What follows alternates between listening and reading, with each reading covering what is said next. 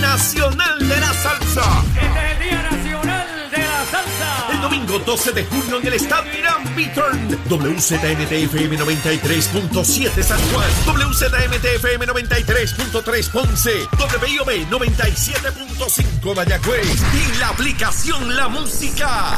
Este año vivirás una experiencia nunca antes vista con una doble tarima. Es el Día Nacional de la Salsa de Puerto Rico. Domingo 12 de junio. Boletos en Ticket Center.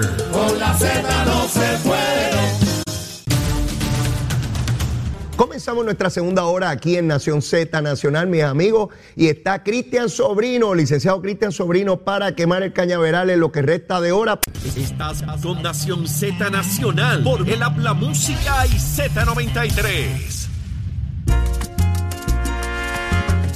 Aquí vamos, aquí vamos, Nación Z Nacional, mis amigos. Estamos a través de Mega TV Z93, la emisora nacional de la salsa. De igual manera, la aplicación La Música y nuestra página de Facebook de Nación Z. Quiero recordarles que, mire, hay boletos para estar en el área de arena, en la sección de arena en, en el Día Nacional de la Salsa, este próximo domingo. Solamente 20 pesitos. Mire, con 20 pesitos usted puede disfrutar ese party desde por la mañana hasta por la noche. Mire, vamos allá tcpr.com. Ahí puede adquirir los boletos, el número de teléfono 7925000. 7925000.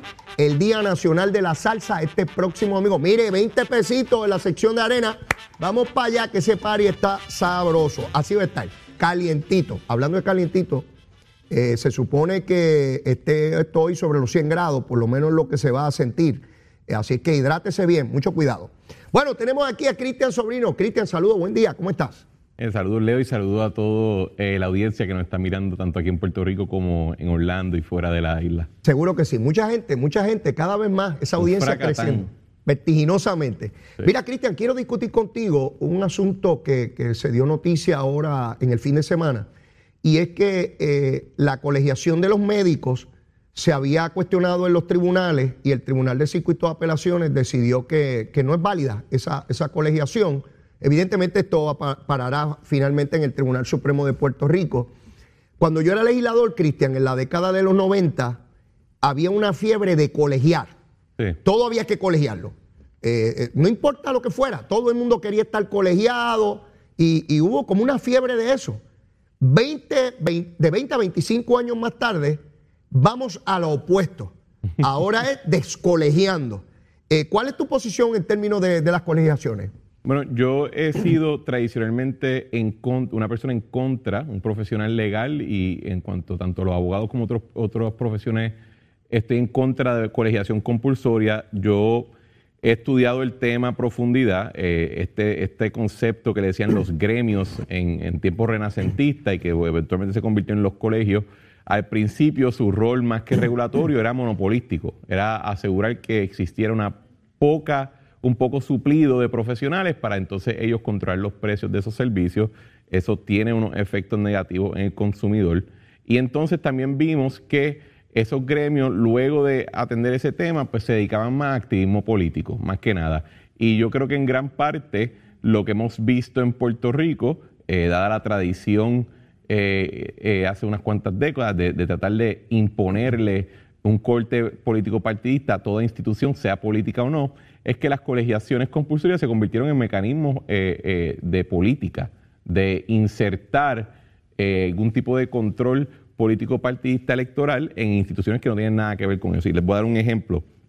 El Colegio de Abogados, que es una institución de casi ya, si no más, ciertamente un siglo de historia, en un momento paró por completo de ser defensor de los intereses de los abogados como clase profesional eh, y a la misma vez que veíamos que más profesionales que no eran abogados se iban dedicando a trabajo que era claramente legal, mientras que veíamos que la compensación de los abogados iba reduciéndose, que el gobierno y otros clientes utilizaban su fuerza de mercado para mantener nuestra, el precio por hora bajo, el Colegio de Abogados se encargaba de ser eh, fune- funeraria para líderes independentistas y para otras personas políticas. Y eso es lo que llevó a, la- a eliminar la colegiación y lo estamos viendo en, otra, en, el resto de las profesiones, más allá de también que la Constitución protege el derecho a la asociación y esa asociación tiene que ser voluntaria. Así que no solamente estoy en contra de los gremios o de la colegiación compulsoria, también, por ejemplo, estoy en contra de que en el sector público se imponga este concepto de la unión y que no haya un opt-out como se reconoció en el Tribunal Supremo en el caso de Janus. El caso del Colegio de Abogados quizás es el más notorio, el más impactante públicamente porque las posturas eran eh, políticas más fuertes incluso que los partidos políticos, ¿no? Eh, y sin ningún tipo de participación de, otros sectores. Los, estadistas, el colegio nos trataba eh, todo el tiempo fuera de, de, los procesos. Sin duda. pero desde el punto de vista constitucional, si sigue dándose esta vertiente, y en el caso de los médicos, que uno quizás podría argumentar algún interés apremiante, no sé, de alguna naturaleza distinto, por ejemplo, al colegio de los mecánicos, ¿verdad?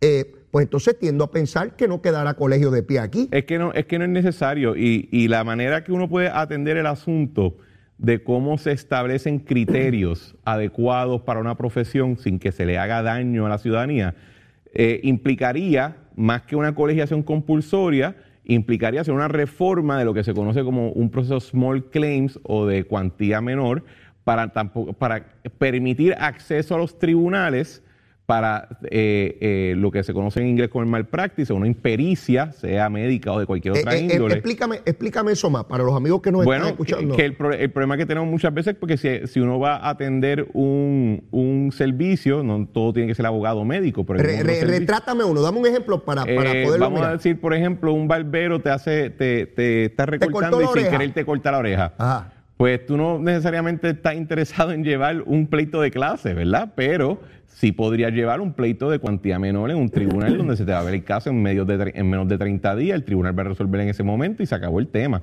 Ese tipo de reforma donde tú le das más acceso a los tribunales, a la ciudadanía, versus pensar que existen estos sistemas mombo jumbo de voodoo colegial, yo creo que es mucho más práctico y sería la vía correcta. Tenemos tres ramas de gobierno el ejecutivo, el legislativo y el judicial. Y el rol del judicial es resolver controversias.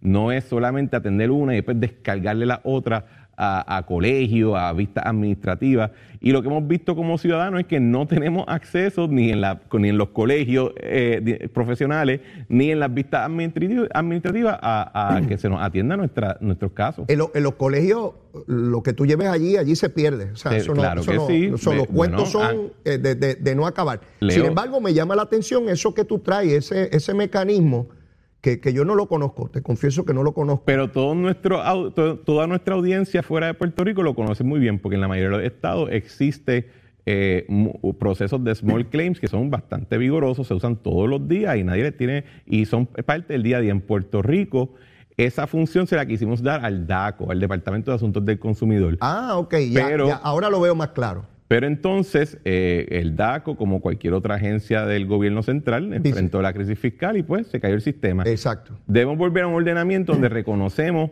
el Ejecutivo ejecuta, el, el Legislativo legisla y el Judicial atiende controversias. Y entonces, para formalizar eso que tú estás señalando, obviamente hay que cambiar el Estado de Derecho y se requiere legislación. Y voluntad en ejecutar la legislación que se apruebe. Eh, interesante, a los amigos, yo sé que nos escuchan muchos legisladores de todos los partidos.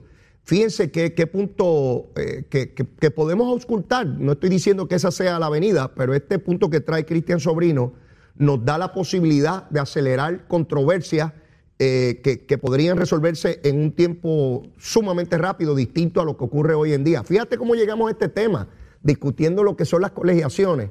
Eh, eh, así que... Leo, a mí, a mí cuando, tanto en, la, en el sector público como en el privado siempre me han pagado porque tengo que buscar una, no, tengo que buscar una respuesta y una solución, no solamente llorar y quejarme. Y eso es parte de, o sea, este tipo de asuntos, de hecho nosotros lo estuvimos viendo en la administración de Ricardo Rosselló, porque teníamos ya una opinión legal interna del Departamento de Justicia que establecía que la colegiación compulsoria era inconstitucional bajo la Constitución de Puerto Rico. Así que ese tema se tuvo que atender y lo propio sería que se continúe. Pues debo, debo suponer que cada colegiación va a ir una a una cayendo, porque si cae la de los médicos, que era la única que yo pensé, digo, si finalmente cae, ¿verdad? Eso lo determinará el Tribunal Supremo, pero era la única que yo podía ver quizás algún tipo de racional constitucional, de siendo la medicina, estando en juego la vida. a los médicos también le aplica la constitución. Yo sé que ellos piensan que no, pero sí. Sí, sí, sí, es verdad. No, no seas malo, Cristian, que después nos buscamos problemas. Yo no soy malo, yo soy horrible. Pero- Mira, Cristian, eh, quiero discutir también contigo. Este, eh, hablaba ahorita sobre un pleito que aparece reseñado en los medios hoy que tenía el gobierno federal tratando de reclamar dinero que se había perdido por elementos de corrupción en el esquema de Ramón Horta cuando dirigió Recreación y Deporte y el juez federal desestimó el caso. Es la primera vez que yo veo, no sé si tú conoces de algún otro, donde el gobierno federal intenta recobrar dinero mal utilizado por el gobierno estatal, por funcionarios que, que- han incurrido en corrupción. Eh, y, y por lo menos en la etapa en que se encuentra esto parece que no tuvo éxito, pero no podemos descartar que el gobierno federal vuelva a intentarlo. Y me parece que tienen derecho a eso, porque si es dinero que el gobierno federal asigna y funcionarios estatales entran en corrupción, ¿por qué no habrían de reclamar lo que era su dinero?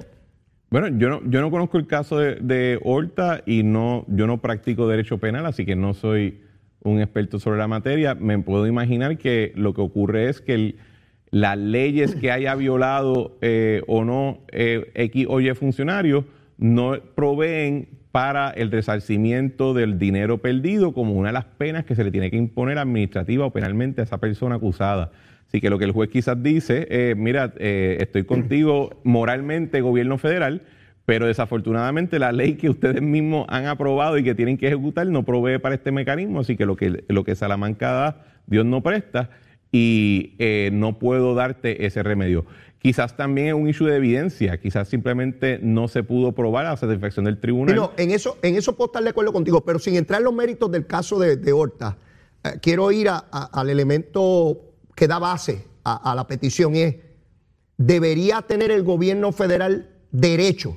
¿Verdad? Y obviamente si no Claro hay... que, claro que sí, y, tiene, y, y de hecho existe una ley que se llama el False Claims Act, que provee que si tú de alguna manera, si tú, eh, o sea, el, el público o nosotros le estamos rindiendo servicio al gobierno federal y facturamos por esos servicios y entonces eh, surge que violamos la ley o algún reglamento en la provisión de esos servicios, el gobierno no solamente tiene el derecho de recobrar lo que te pagó, sino que te pueden poner daños por tres veces por encima de eso. Y en Puerto Rico tenemos legislación similar.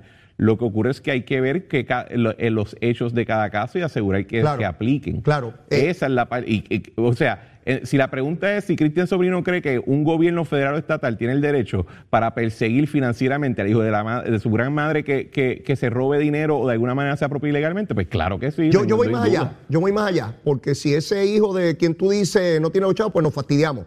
Pero voy más allá. Debe tener el gobierno, el de Puerto Rico o de cualquiera de los 50 estados, gobierno estatal, la obligación en su responsabilidad vicaria de haber tenido funcionarios probos y al no tenerlos, incurre en responsabilidad y tiene que pagar el dinero obtenido ilegalmente o que se, eh, que se votó al gobierno federal. Esa es la pregunta. El gobierno, ya no el funcionario, porque ese sí está pelado, pues a cobrar nunca. Pero el gobierno, el gobierno, yo creo que aquí hay Existe. que imponer responsabilidades para que los gobiernos tengan que garantizar funcionarios probos. Existe, existe indirectamente esa obligación. Lo que pasa es que tú no quieres llegar a una situación donde por culpa de un corrupto tú estés... eh, recuerda que muchos de estos programas donde se está dando el robo van a ser programas de beneficencia social. Así es. Son programas para atender a gente pobre, a Ajá. gente marginada o gente que necesi- necesita servicio directo. Ajá. Y lo que muchas veces se, trata, se, se, se considera es que tú no quieres que por las acciones de, de un, de un corrupto, entonces esas poblaciones que requieren esos servicios y esos fondos, entonces sufran la falta del dinero. Y el gobierno federal muchas veces pues es un poquito más eh, precavido en tratar de imponerle sanciones a los gobiernos estatales. Y de la misma manera aplican a nivel estatal. Tú no quieres, como legislador o como ejecutivo, como lo que sea, que por tú querer ser el más, el más sheriff o el más, o el más malo, el más draconiano, le vas a, entonces a imponer una carga no al corrupto que quizás no tiene ya ni el dinero, sino a la población que no, re- no va a recibir el servicio. Que tendría, entiendo, entiendo, entiendo el balance de intereses que hay que, que No hay es que fácil, mirar. Lo, claro, lo- no lo es fácil. sé, lo sé, por eso quise Pero sí traerlo. podemos perseguir al hijo de la de, que, que se lleva el dinero. sin Sí, duda sí, alguna. sí, sí, sin duda. Eh, Cárcel, este, restitución, todas esas cosas que conocemos. sí. El Estado de Derecho está lleno de, de- de- de mil cosas de esas. Eh, eh, estoy claro. Pero quería traer el tema contigo para, para, para poderlo evaluar. Vamos al asunto de de estatus, que fue lo que Ah, ¿pasó algo este fin de semana sobre el tema? pasó algo, pasó algo. Desde el viernes para acá se han estado sucediendo reuniones, creo que ya concluyeron el fin de semana, eh, con el liderato político en Puerto Rico por parte de Grijalva, presidente de la Comisión de Recursos Naturales, Nidia Velázquez, Alexandria Ocasio, Jennifer González, entre otros. Todos hablan español, son caribeños y latinoamericanos, sí, sí. Eh, y yo decía, yo puse ahorita en pantalla, Cristian, una foto de Rubén Berríos frente a Grijalva Sí. y pregunté a la audiencia si, na- si, si traemos una persona que no sea de Puerto Rico y que no conozca a nadie, mira la foto en pantalla, que no conozca a nadie de Puerto Rico, ni los políticos, ni los nombres, ni las caras, y le preguntáramos de esa foto, ¿quién de esos es el congresista de los Estados Unidos que vino a hacer una vista en Puerto Rico y quién es el puertorriqueño? Yo estoy seguro que la inmensa mayoría va a decir que el congresista es Rubén Berrío, que es el blanco y alto, y que el puertorriqueño es el trigueñito bajito, Grijalva. Y es al revés. Porque la configuración de esa Asamblea Legislativa Federal es la más diversa en la historia de la nación, con uno de cada cuatro representando sectores minoritarios. Uno de cada cuatro. Y si Lolita Lebrón estuviese en el Congreso junto a Cáncer Miranda y dispararan esta tarde, si estuvieran reunidos, ¿verdad?, en la Cámara, probablemente podrían herir a Nidia Velázquez, a Richie Torres, a Darren Soto, a Jennifer González, a Nidia Velázquez, porque hoy esa configuración es distinta a la de los años 50 y 60. ¿Y por qué traigo esto? Porque ellos se quedaron en aquel discurso, Cristian, se quedaron en aquel discurso y no se han dado cuenta que todo esto cambió dramáticamente. ¿Piensas igual?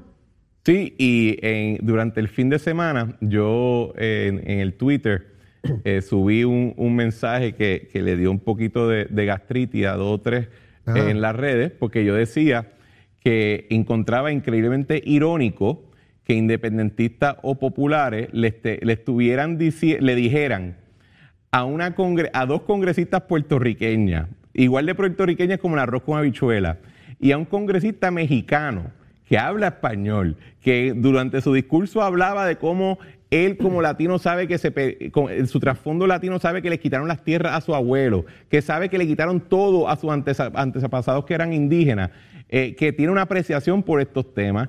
Los independentistas y los populares le dijeran a esas personas, mira, yo sé que no puede ser Puerto Rico Estado porque, ay Dios mío, los Estados Unidos están horribles y no van a querer a un chorro de latinos allí mandando. Y yo me imagino la cara de ellos mirándolo así fijo, diciendo, pero ¿qué le pasa a este chorro de loco? Si aquí estoy yo. Y tratan entonces de venir con la, la jeringosa y con diferentes definiciones. Todo es como un intento de, de argumentar su propia victoria por default. Pero mira, vamos a poner quizá un poquito en, en- en- en perspectiva lo que está ocurriendo. Porque a veces en los círculos estadistas pecamos de ser autoderrotistas, de nosotros mismos pegarnos el tiro en el pie. Dale, dale por ahí. El, la- el mero hecho de que existe este proyecto de consenso, o va a existir una vez se presente, y que se lleven a cabo estas vistas, y que se hable de un segundo round de, de- de referéndum, es una admisión que en el tema del estatus, la estadidad ganó el debate. Así ¿Por es. qué? Imagínense que en Puerto Rico ganaría la independencia en un referéndum. ¿Ustedes creen genuinamente que el Congreso diría, ay chicos, déjame ver si hay que darle otro, otra vuelta para ver si deciden diferente? No. ¿Ustedes creen que si ganara la libre asociación estaríamos hablando de otro referéndum más? Para nada. Incluso cuando se habla de la independencia y la libre asociación, se habla en términos de cuánto va a durar la ciudadanía americana, cuánto van a durar los fondos federales, porque ya se ha adjudicado de que el planteamiento estadista, de que el bienestar material del puertorriqueño está atado a esos fondos federales, de alguna manera u otra, igual que el de todo ciudadano norteamericano, y de que el ser puertorriqueño incluye tener ciudadanía americana, porque no existe puertorriqueño hoy en día que no haya nacido sin ella, ya ha sido adjudicado a favor del argumento estadista. Por eso es que los independentistas y, y los libres socialistas se viven obsesionados con el tema de la ciudadanía y de los fondos federales, porque ya nos dieron la razón. Eh, incluso ya el argumento no es, ah, Estados Unidos no nos quiere, porque hay que reconocer que Estados Unidos ha cambiado mucho desde 1950 cuando se desarrolló el Estado Libre Asociado. Ahora es que en el Senado no hay los votos, porque es autoejecutable la estadidad y va a existir este efecto materia-antimateria que cuando, eh, cuando Puerto Rico se, se junte a los Estados Unidos y envíe dos senadores va a haber una explosión nuclear, porque eso no puede ocurrir. O sea, vemos ya que estos mitos, estas leyendas que a todos nosotros hasta cierto punto nos llevan inyectando en la cabeza. Oh, por décadas. Desde chiquito. Empiezan a caerse y, empiezan a causarle disonancia cognitiva a estas personas, porque no pueden enfrentar una realidad nueva. Se están, eh, cuando, tú, cuando tú vives, eh, nosotros los seres humanos necesitamos narrativas con las cuales vamos enfrentando los eventos de nuestras vidas. Así es. Y de vez en cuando esas narrativas se caen o se tienen que alterar un poco. Y estamos viendo entonces en la fogosidad de los independentistas, en la fogosidad de algunos de los populares, esa disonancia cognitiva. El argumento, el cuento, la narrativa que te llevaron dando este chiquito cambió, ¿verdad? Y ahora tienes que reajustar. Así que todo lo que lleva ocurriendo en estos días no es evidencia de que la estadidad está todavía restringida o de que no está haciendo adelante. Todo lo contrario, es, el, es la evidencia de que ha ganado el debate, por lo menos el debate eh, discursivo, y está en buen proceso para ganar el debate político. Por décadas nos dijeron que era materialmente imposible, eh, y si fuera materialmente imposible, pues no hay que dedicarle mucho tiempo, ¿verdad? Porque es imposible. La imposibilidad fáctica que, nos enseñan en la escuela de Derecho, algo que sencillamente no puede suceder, que no puede suceder. Pero ya todos sabemos que sí puede suceder, está reconocido en proyectos eh, legislativo, no ahora, de, siempre. Y vemos un avance, para mí es dramático que sean estos legisladores hispanos, puertorriqueños, los que llevan la voz cantante, porque ya quisieran ellos que fuera un, gringo, como ellos llaman, un tipo allí que sabe solamente inglés, que fuera de Nebraska, este, que, que, mirara a los puertorriqueños mal, que, que, los detestara para poder seguir con... Pero eso se acabó. Se acabó. Ante un Congreso, uno de cada cuatro legisladores federales representan grupos hispanos, grupos minoritarios. Una cosa nunca antes vista. Hay cuatro musulmanes allí eh, eh, con todo el atuendo, aún después de las Torres Gemelas. ¿Por qué es importante esto, Cristian? Porque nos siguen con el discurso del discrimen. Obviamente hay discrimen en una sociedad como cualquier otra. Pero dime, Cristian, ¿qué nación poderosa, potencia en el mundo, ha tenido un hombre negro como su principal líder. Solamente los Estados Unidos. Bueno, y, cuyo nombre era Barack Hussein Obama, o sea, que era hasta difícil de pronunciar en un momento. dos veces ganó, dos veces. Eh, o sea, la, gente toma por sentado el hoy, como si hoy siempre fue ayer. Y no, cuando ganó Barack Obama, muchos se quedaron sorprendidos porque habían partes enteras de la nación que apenas podían pronunciar su nombre adecuadamente y como quiera votaban por él, porque él tiene un mensaje aspiracional eh, creo que hay elementos de su política que después resultaron eh, gravemente fallidas. Yo pienso que Barack Obama en el caso de Puerto Rico, eh, ojo, si debemos, debemos quizás reconsiderar su estatua, pero eso es punto aparte. Mira, Alexandria Ocasio Cortés yo les puedo decir que yo probablemente estoy en desacuerdo con el 90% de lo, que la dama eh, eh, eh, presenta como su política pública. Y a mí me encantaría poder enviarle cinco congresistas puertorriqueños que puedan debatir a favor o en contra de lo que ella diga en términos de votación. Yo solamente, solamente cuento con una que no tiene voto. son estas cosas básicas que nosotros quizás pues, no, no le reconocemos el valor porque estamos acostumbrados a vivir como una realidad insularista, ¿verdad? Pero les voy a dar otro ejemplo del asunto de las vistas de este, este fin de semana, porque me, chupé las cuatro horas viéndolo, así que ahora quiero por lo menos poder hablar sobre él, ¿verdad? Eh, mi amigo, pero no es estadista, mi amigo Luis Herrero, hace un, discurso donde él habla de que ya por tener la estadidad autoejecutable el proyecto no va a poder pasar al Senado. Y dice que por esa razón el Congreso debería considerar si va a aprobar o no la medida. O, no, hace, no dice ese planteamiento, pero como que lo insinúa. Y la reacción tanto de Grijalba y de Alexandria Ocasio Cortés fue reconocer eso. Hay unos impedimentos en el, en el Senado. Pero automáticamente dicen, pero eso no significa que yo, como representante, no tengo que hacer mi trabajo de atender el problema. Por supuesto. Y esa parte Eh, esa parte de que no puedes simplemente decirle que hasta que no, eso es un truco.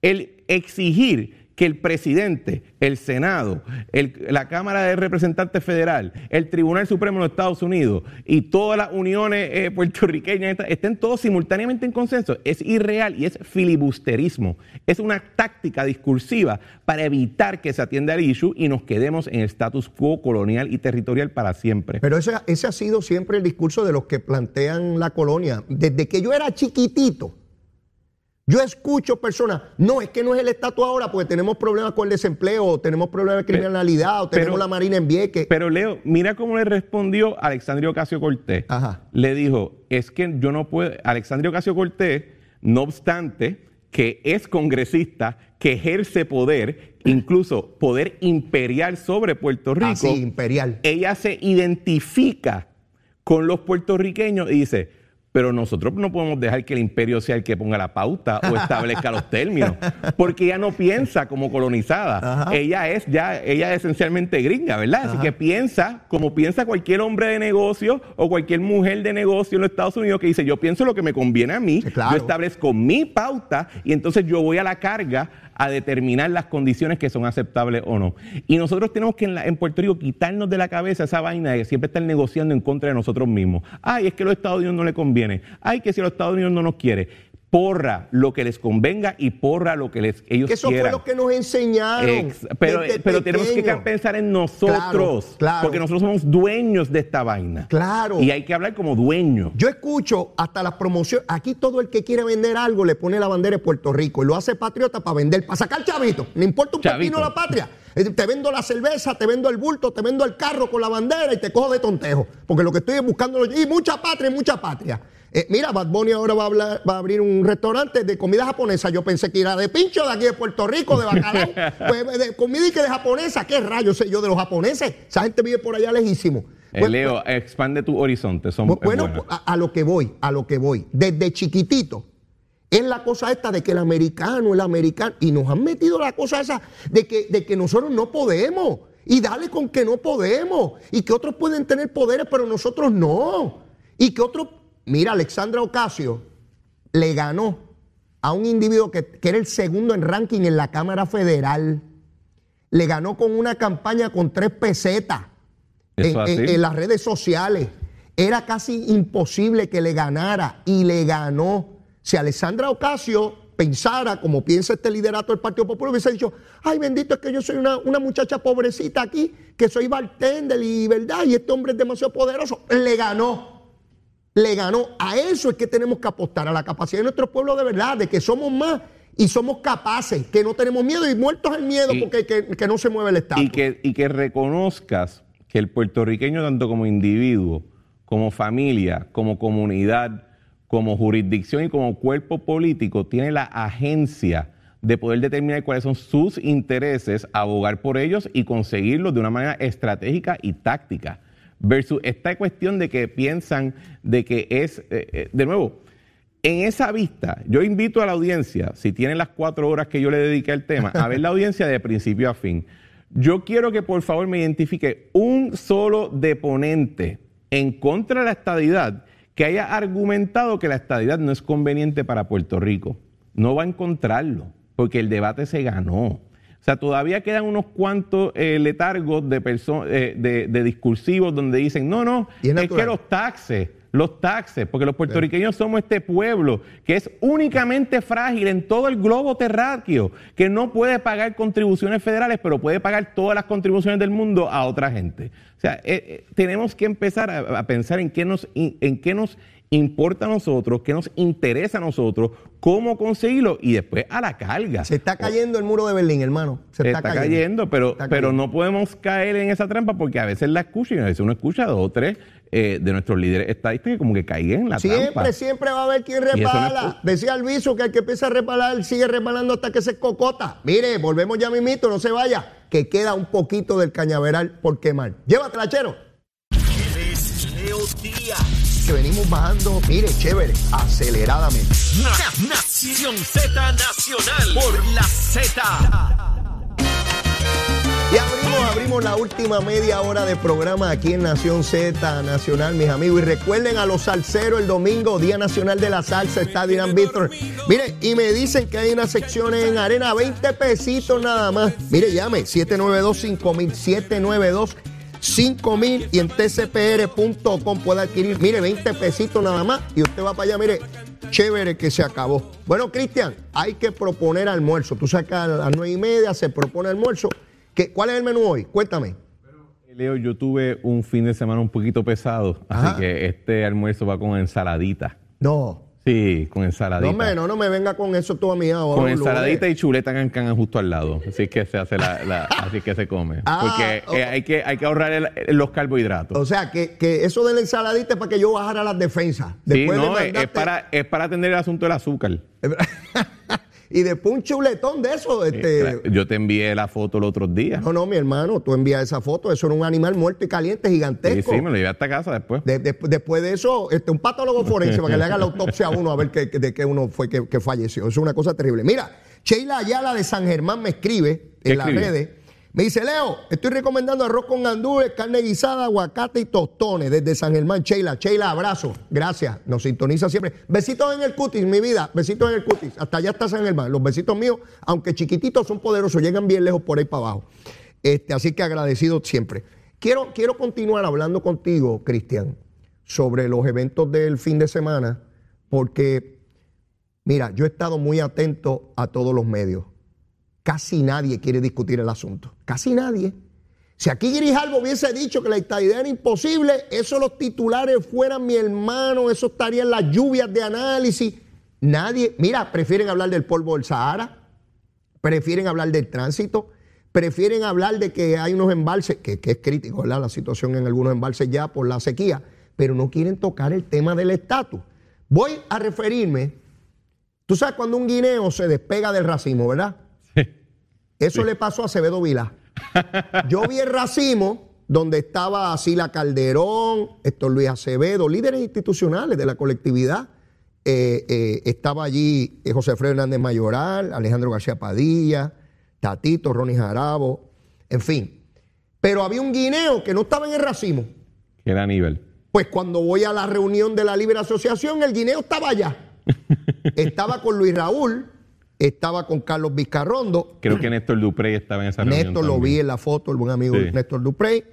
Eh, eh, Ortiz Daliot, que fue Daliot, que fue senador por el Partido Popular en San Juan del 2001 al 2004, cu- cuando ganó Sila Calderón. Eh, esos estaban allí. Yo recuerdo que cuando hubo la conferencia de prensa del gobernador con los líderes legislativos federales, le preguntaron a Nidia Velázquez que por qué no había consultado con el Partido Popular y ella dijo, bueno, ellos que planteen una fórmula no terri- territorial ni colonial, pero después de todo, ¿de cuál Partido Popular? Porque están divididos. Eso dijo Nidia Velázquez. Pues mira la muestra ahí. Resulta que el racismo está allá, pero hubo varios guineitos que se soltaron del racismo. Te, te- te digo algo. Esas fotos, a mi juicio, representan cómo rompería la votación según diseñada en el proyecto. ¿A qué me refiero? Yo creo que dos terceras partes del partido, de electores del Partido Popular votarían por la estadidad y una tercera parte votaría por la libre asociación. ¿Qué tú crees? A mí me gustaría pensar de la misma manera. Yo tengo una preocupación de que la reacción sería eh, un intento de boicot y de que de alguna manera tratarían de utilizar eso para, para minar el esfuerzo de descolonización y de Dañar la autodeterminación de papeleta. Puerto Rico. Dañar la papeleta. blanco. O sea, literalmente hay personas abogando porque se tienen que contabilizar las papeletas en blanco. O sea, Ok. Esto no es un chiste. Eh, y responde a lo siguiente. Dentro del Partido Popular, eh, que ha tenido muchos debates internos, por lo menos hoy, eh, en, en junio del 2022, el debate lo ganó una facción reaccionaria. ¿A qué me refiero cuando digo reaccionaria? Ajá. A que más allá de discutir que hay que mejorar X o Y, Z dentro de la situación actual de Puerto Rico o que favorecen ABC como política pública, ellos han quedado encantados y enamorados con una memoria de cuando el Partido Popular tenía hegemonía política en Puerto Rico en los años 50 y a principios de los 60. Ajá. Entonces, para ellos su proyecto político no es mejorar el ELA porque ellos ya entienden que el ELA está de lo más bien como está hoy en día, que lo que hay que atender es que los PNP paren de ganar las malditas elecciones y que los victoriosos y los pipiolos vuelvan a ser los melones de antaño y así todos podemos estar todos juntos bajo la sombrilla del Partido Popular y gritar jala arriba hasta que nos caigamos en el suelo. Ese se ha convertido en la política pública del Partido Popular en términos del estatus. Es reaccionario porque no reconoce la necesidad de progreso, eh, no reconoce la capacidad de progreso. Lo que reconoce simplemente es eh, que todo va a estar bien cuando todos nosotros seamos los que mandemos. Es utópico en esa manera. Eh, y entonces, en la reacción incluso, uno, uno, yo estaba escuchando un programa donde hablaban de la conferencia cuando Nidia Velázquez, Grijalva y Alexandria estaban reunidos con el presidente del Senado y todos los otros exgobernadores, Ajá. y que una persona le dijo en el medio de la reunión a Nidia, tú le debes tu silla a Hernández Colón. O sea, imagínate cómo sería en cualquier otro contexto Ajá. profesional Ajá. que un hombre le diga a una mujer que su silla de hace 30 años se la debe a un hombre. O sea, sería algo totalmente inaceptable.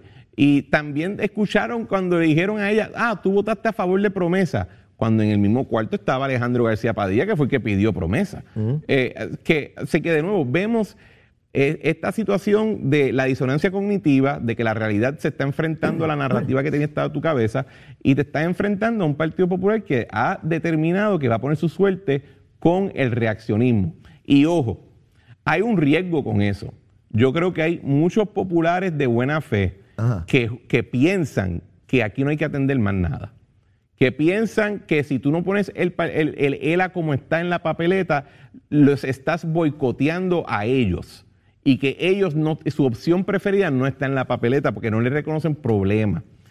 Y ojo, porque ese argumento ha ganado tracción en, el en, la, en- en la burocracia del Departamento de Justicia Federal. Lo que pasa es que una ley puede ir por encima de un memo del Departamento Claro, de Justicia. claro. Pero eso significa que tenemos que estar pendientes y tener todos lo- los soldados en el campo asegurándose que no traten de filibustear este intento de descolonización. Esa, esa posibilidad siempre está ahí. De hecho, ha estado, por eso llevamos más de Claro, un siglo exacto. eh, eh, en este esfuerzo. Lo que pasa es que las fuerzas pro cambio son ya mayores que las que lo intentan detener. Eso sin subestimar lo que tú muy bien señalas, porque aprendí hace muchos años ya que para construir hace falta mucha gente. Para destruir, con un buen piromaníaco que prenda un fósforo, destruye un edificio o una casa. Las Torres Gemelas tardaron muchos años en construirse, diseñarse, construirlas. Para derribarla, bastaron dos aviones y en solo minutos estaban en el suelo. Así que cualquier efecto, particularmente legislativo, si tú pones la bomba donde debe ser, descarrilas el proceso, ¿verdad? Porque depende de mucha gente, particularmente en el Senado. Y esto es bueno describirlo porque sé que ahora se han movido al Senado. Por la naturaleza del Senado, Cristian, tú muy bien sabes que es bien difícil mover legislación porque está confeccionado para que hayan grandes consensos para que se apruebe legislación. Ahora mismo está empatado. Pero no solamente está empatado, tienes a Cinema, que es senadora por Arizona, y tienes a Manchin por West Virginia, que dicen ser demócratas, pero, pero votan con los republicanos y le han detenido la principal legislación al presidente de su partido. Así que esos actores en el proceso podrían descarrilar esto. Claro que lo podrían descarrilar, sin duda. Esos son los retos que se tienen en, en el camino.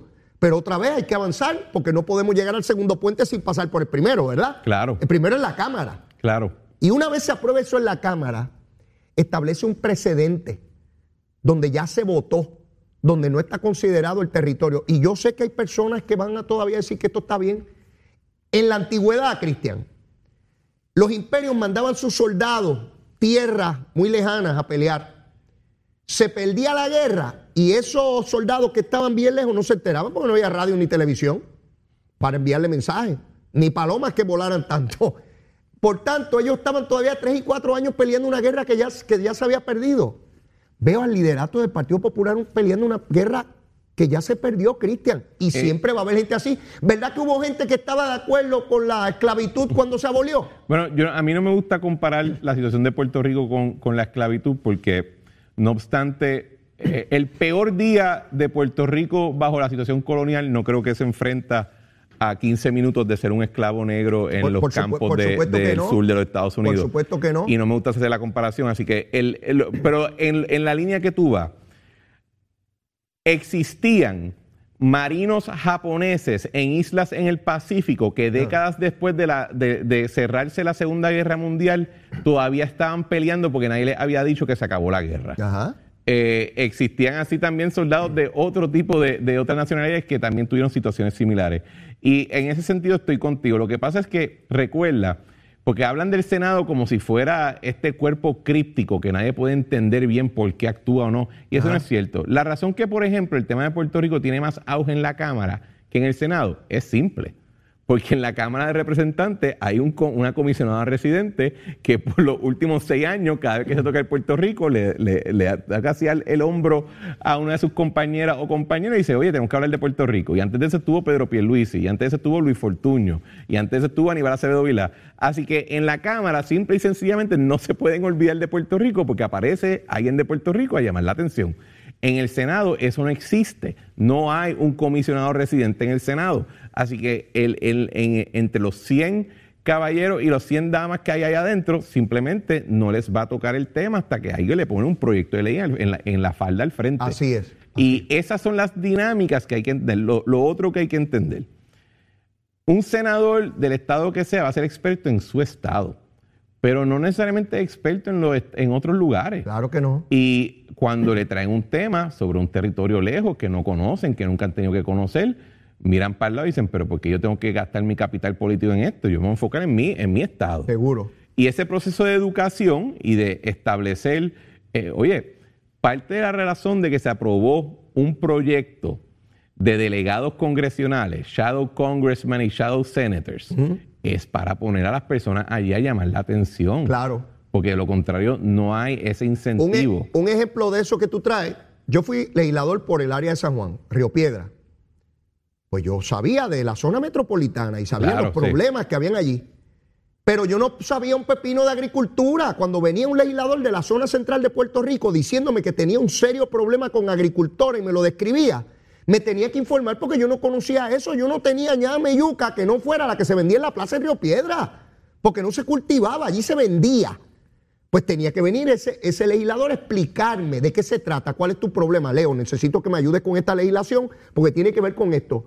¿Cómo rayos? Eso es aquí en Puerto Rico, pequeño. Imagínate tú, un legislador del centro de los Estados Unidos agrícola frente a un legislador de la ciudad de New York. O sea, son mundos distintos, diversos, y cada cual tiene que adelantar la causa suya y tiene que hacer su causa en función de los demás para lograr que la mayoría vote en favor de, de la legislación. Y- Y, y aquí se intenta tergiver- tergiversar eso para engañar a nuestro pueblo y decir, es que no nos quieren, como si tuvieran que venir aquí a darnos besos. Esto no se trata de que me den un beso, es que me den los derechos que me corresponden. Y, y también es el intento de algunas personas que, se, que de hecho viven en Washington, D.C.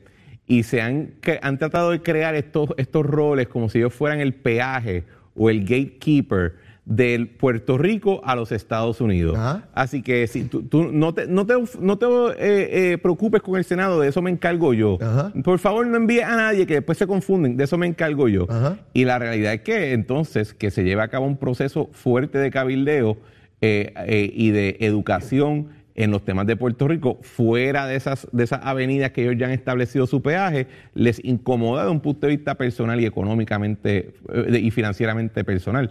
Así que ese es otro obstáculo que tenemos. Pero al final del día, la única razón que cualquiera de nosotros tiene para dedicarle tiempo a identificar los obstáculos es para entonces dedicarle tiempo a cómo los vamos a derribar hacia abajo. Eh, no vale la pena hablar de algo, sino va entonces tratar de sobrepasarlo. Y yo creo que en la discusión que estamos teniendo tú y yo en este programa, estamos identificando estos, estos asuntos del Senado porque queremos atacarlos, queremos eh, eh, tumbar esas barreras y queremos que se apruebe un proyecto de ley cuando especialmente la estadía la tenemos eh, ganando el debate discursivo y ganando el debate político. Yo quiero ver la votación de la Cámara del Pleno, quiero ver cómo rompe eso, demócratas, republicanos, quiero ver la toma de posición de cada uno de ellos.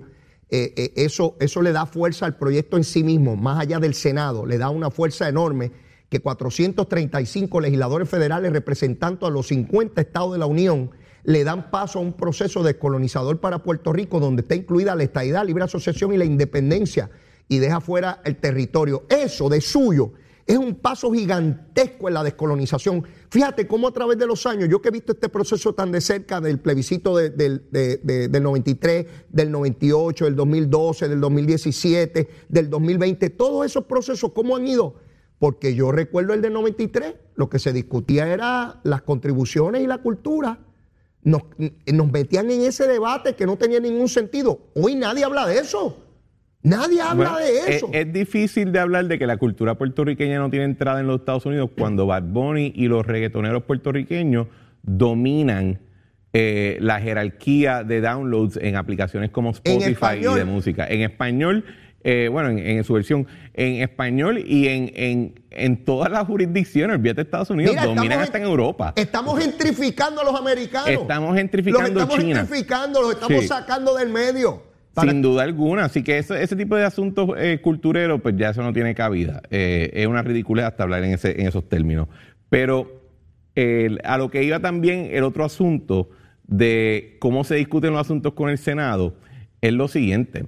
Si el movimiento estadista, para poder cautivar la atención, tiene que quizás eh, salirse un poco del área de Washington DC y el Congreso, donde todos nos sentimos cómodos sentando a hablar, y hay que entonces dirigir la atención a entrar en programas norteamericanos que tienen ese, ese rol de establecer la agenda y de establecer la pauta en la discusión y pública. Y por ahí va la delegación extendida y los esfuerzos de Ricardo Rosselló van en esa dirección. Tenemos que perseguir los podcasts, tenemos que perseguir los programas en HBO, en donde sea pero tenemos que perseguirlo porque allí es entonces donde podemos establecer ese tipo de pautas. Se desarrolla una masa crítica en la opinión pública que también influye enormemente a los legisladores, no importa de qué estado.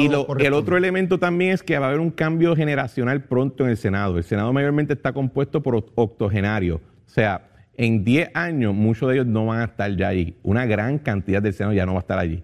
Entonces vemos que, por ejemplo, Nidia Velázquez, que está cerca de retiro, le está pasando la batuta en estos temas a Alexandria Ocasio Cortés. y si Alexandria se va para el Senado, pues ya tenemos ahí una entrada. Hay que empezar a pensar de esa manera. Sin duda.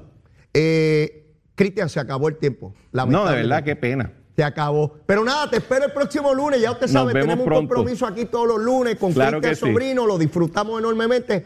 Así es que, mira, que consiga esa chuleta cancán con esa Va a estar buenísima. Que, mire, que buen provecho, buen provecho. Mire, ya en los minutos finales, mire, me escribe Iraida Rodríguez, me pone aquí, Leito, yo voy a cocinar un arrocito blanco, unas habichuelitas pintas guisadas con jamón y calabaza y una chuleta frita, porque pertenezco a la Asociación de Chuleteros. Y luego voy a hacer unas alcapurrias de yuca con huelles Saludos, no me pierdo el programa desde Orlando, Florida. Besitos en el cutis. Iraida, besitos en el cutis también, mi vida. Ves que no pierde la cultura, ni el idioma, ni nada. Y vives en la Florida, ciudadana americana, boricua de pura cepa. Mire, vamos para adelante, sin miedo, sin miedo, como tiene que ser. Mire, ya yo no tengo tiempo para más será hasta mañana y la súplica de siempre. Si usted todavía no me quiere, mire, yo soy, yo soy un cantito de jamón de eso con hueso, bien chévere, bien bueno y sabrosito, seguro que sí, quiérame. Y si ya me quiere, quiérame más, abra ese corazón por ahí para adelante. Día Nacional de la Salsa este sábado, vamos, este domingo, vamos todos para allá para Irán Bithorn. 20 pesitos en la sección de arena, 20 pesitos nada más, Día Nacional de la Salsa. Vamos para allá el domingo 12. Lo quiero mucho, será hasta mañana. Besitos en el cutis. Llévatela, chero.